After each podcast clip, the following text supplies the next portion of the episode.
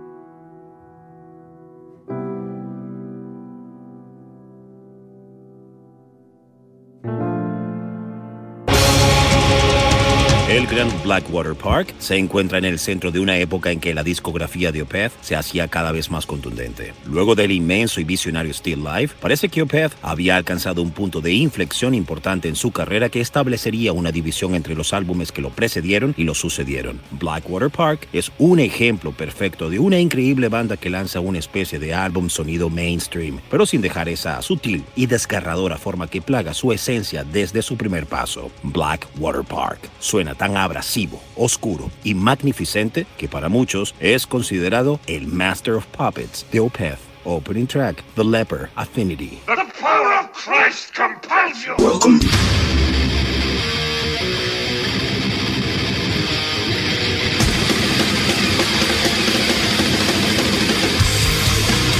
Welcome to the Mighty Metal Hour. ¿Qué tal, Metalheads? Bienvenidos a una nueva edición de Sobre la Dosis. Si quieres comunicarte con nosotros para sugerencias, peticiones, algún tipo de reseña, no dudes en escribirnos a nuestras cuentas en Instagram, arroba sobre la dosis o a mi cuenta personal verificada, arroba Jonathan Montenegro. En la edición y producción general de Sobre la Dosis, Carlos González y en la producción ejecutiva, Jonathan Montenegro. ¿Y quién les habla? Jonathan Monte Black. Welcome, welcome back. Esto es Sobre la Dosis.